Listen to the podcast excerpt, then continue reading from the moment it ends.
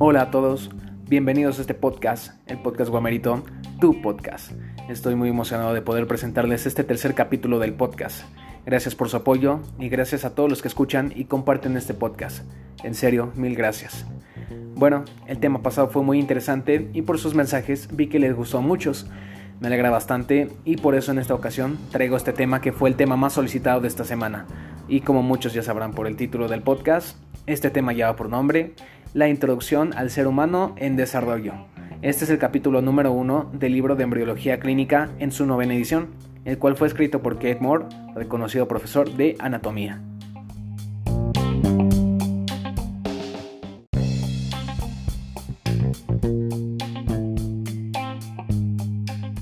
Así que para comenzar con este podcast es necesario que te pongas tus audífonos o subas el volumen de las bocinas y te relajes sea donde sea que estés, ya sea en casa, en el transporte público o también en la chamba, que muchos de ustedes me han dicho que me escuchan mientras trabajan y quisiera pensar que sí lo hacen y que sí trabajan y no se distraen. Así que bienvenido, relájate, siéntete cómodo y vamos a comenzar. Durante este primer capítulo de este gran libro de embriología se tocan diferentes temas, pero nosotros vamos a ir poco a poco. Primeramente, se va a resaltar la importancia del proceso embrionario.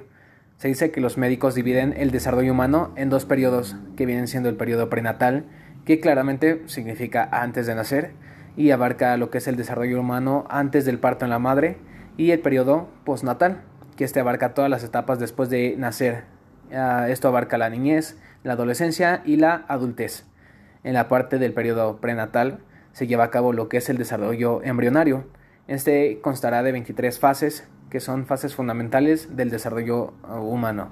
La fase 1 comenzará desde la fecundación y la fase 23 finaliza con el inicio del periodo fetal, donde el embrión antes de pasar a ser feto ya cuenta con la formación de miembros, de encéfalo, corazón, de ojos, de párpados, genitales externos, orejas oídos, dedos y una boca, así como cavidades nasales y orales. Con todo esto, se podría decir que el periodo más importante es el periodo donde se lleva a cabo el desarrollo embrionario, ya que en este primer trimestre es cuando se desarrollan las partes básicas y fundamentales para la vida del nuevo ser humano. Este tercio del periodo de gestación es aquel que cuenta con más actividades para el desarrollo.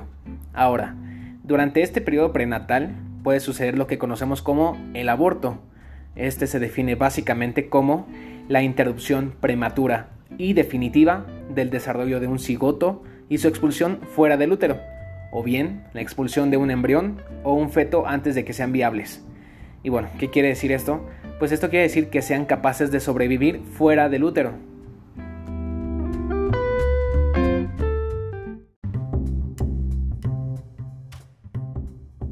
Ahora, pasando a los diferentes tipos de abortos, tenemos los siguientes. El primero es la amenaza de aborto.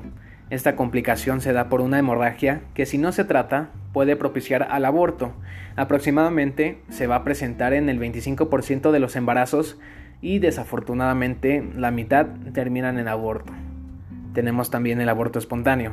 Este tipo de aborto se produce de manera natural e inesperada Generalmente va a pasar durante las primeras 12 semanas del embarazo y desafortunadamente se da en el 15% de los embarazos clínicamente registrados.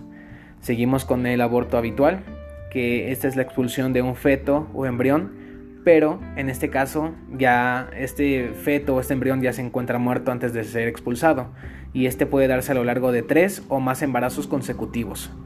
El aborto inducido, ah, bueno, este es ocasionado por los médicos antes de la semana 20, o sea, antes de que el embrión o feto sea viable. Tenemos también el aborto completo, donde aquí se va a expulsar todo el contenido del útero sin dejar residuo alguno. Se produce de forma natural. Este también el aborto retenido, donde aquí el producto queda retenido en el útero aún después de su muerte y este no se expulsa por sí solo, por lo cual es necesario inducirlo por medios médicos.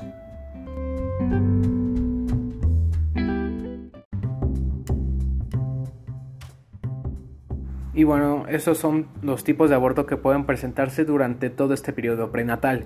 Ahora, Pasando al periodo postnatal, se tiene que este inicia desde el nacimiento, desde el parto.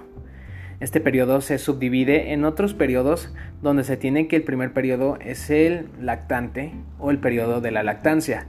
Este va a abarcar aproximadamente todo lo que es el primer año de vida después del nacimiento. Durante este periodo tenemos que a los lactantes que cuentan con menos de un mes de nacidos se les va a denominar como recién nacidos o neonatos. En este punto después del nacimiento es donde van a aparecer cambios significativos en el neonato, específicamente durante las primeras horas de vida, ya que aquí se llevará a cabo cambios en el sistema cardiovascular y en el sistema respiratorio. Y bueno, en base a todo esto se va a definir la supervivencia del neonato en este mundo externo que ya se encuentra fuera del cuerpo materno. Continuando con el periodo postnatal, se tiene que también el cuerpo va a comenzar a crecer muy rápido durante este periodo de la lactancia. El cuerpo crecerá hasta en un 50% y el peso del bebé puede incluso triplicarse. También es durante este periodo donde a los niños les van a empezar a crecer los dientes. En el primer año se tiene que un bebé ya debe de contar con por lo menos entre 6 y 8 dientes. Ahora, en el caso de que estemos en contacto con un bebecito recién nacido, pues creo que nos podemos dar cuenta de eso. Vemos como de un día para otro se ven más grandecitos, se ven más gorditos, les salen sus dientes y pues se ven más bonitos, se ven más tiernitos, ¿no? Y bueno, pues todo esto pasa durante el primer año de vida. Es interesante, ¿no? Continuando con la siguiente etapa, tenemos a la niñez. En esta parte seguirán creciendo los demás dientes, ya sean los de leche o los permanentes como, bueno, coloquialmente los conocemos. También van a crecer los huesos y la tasa de crecimiento corporal se va a ir disminuyendo poco a poco. Pero bueno, antes de que todo esto pase, se va a dar lo que, lo que conocemos como el estirón, que es cuando los niños pasan de estar chiquitos hasta rebasar a los adultos. Y bueno, esto lo digo porque es mi caso. A veces hay niños que ya casi me alcanzan en la estatura y eso que yo tengo 20 años. Creo que el estirón pues no fue tan efectivo en mí, pero ni modo. Continuemos. después de la niñez, creo que ya todos conocemos esta parte, que es la pubertad, donde, bueno, lo más característico de este periodo es que el adolescente desarrolla los órganos reproductores, lo cual ya le permite procrear a un nuevo ser humano. Este periodo va a comenzar pues aproximadamente entre los 8 y los 9 años, y todo esto lo podemos ver en nuestra realidad, realidad donde vemos que niñas de 11, 12 o 13 años ya se embarazan de jóvenes de la misma edad. Y por último tenemos a la edad adulta. En este caso, el crecimiento y el desarrollo se alcanzan entre los 18 y los 21 años. La osificación y el crecimiento se van a completar durante la primera etapa de esta edad adulta, que bueno, esta abarca entre los 21 y los 25 años de edad. Así que pues yo creo que en mi caso todavía me queda tiempo para crecer, aunque sean uno o dos centímetros más, ¿no? Pero bueno, algo es algo. Esperemos que así pase. Ahora, con todo esto que ya platicamos, podemos hablar sobre diferentes ciencias ciencias que son de suma importancia para que nosotros y los nuevos seres que están por nacer puedan hacerlo de la mejor forma posible. la primera ciencia que podría mencionar recibe el nombre de embriología. Y bueno, ¿en qué se basa esta ciencia? Pues básicamente esta ciencia estudia, como su nombre lo dice, a los embriones y con ello, como ya lo vimos, a todo el periodo prenatal. También tenemos otra ciencia que se llama anatomía del desarrollo está bien estudiando los cambios estructurales que se ven en el ser humano y los cuales se va a presentar desde el momento de la fecundación hasta su edad adulta. Si tenemos que esta ciencia estudia desde la fecundación hasta la edad adulta, pues quiere decir que también va a abarcar a la embriología, también a la fetología y al desarrollo postnatal, de los que ya platicamos un poquito hace rato. Ya para terminar y pues no hacernos más bolas con todo este tema, tenemos también a la teratología, que esta es una rama de la embriología y de la patología que se encarga de estudiar las alteraciones en el desarrollo embrionario.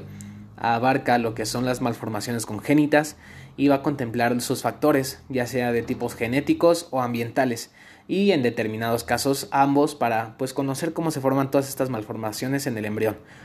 Todo esto es un universo donde diferentes ciencias entran en juego para complementarse las unas a las otras y con ello poder estudiar el ser humano.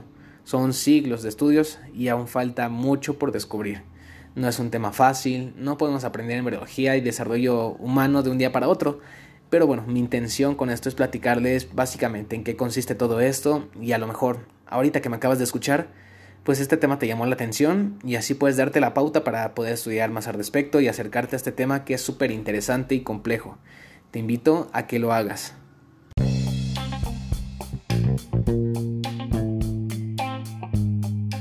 Y bueno, como lo mencioné, este tema es muy amplio, es muy extenso y es complejo. Así que yo creo que en un solo podcast no vamos a poder hablar mucho sobre eso, pero ah, tendré en cuenta para hacer más podcasts sobre, sobre este tema.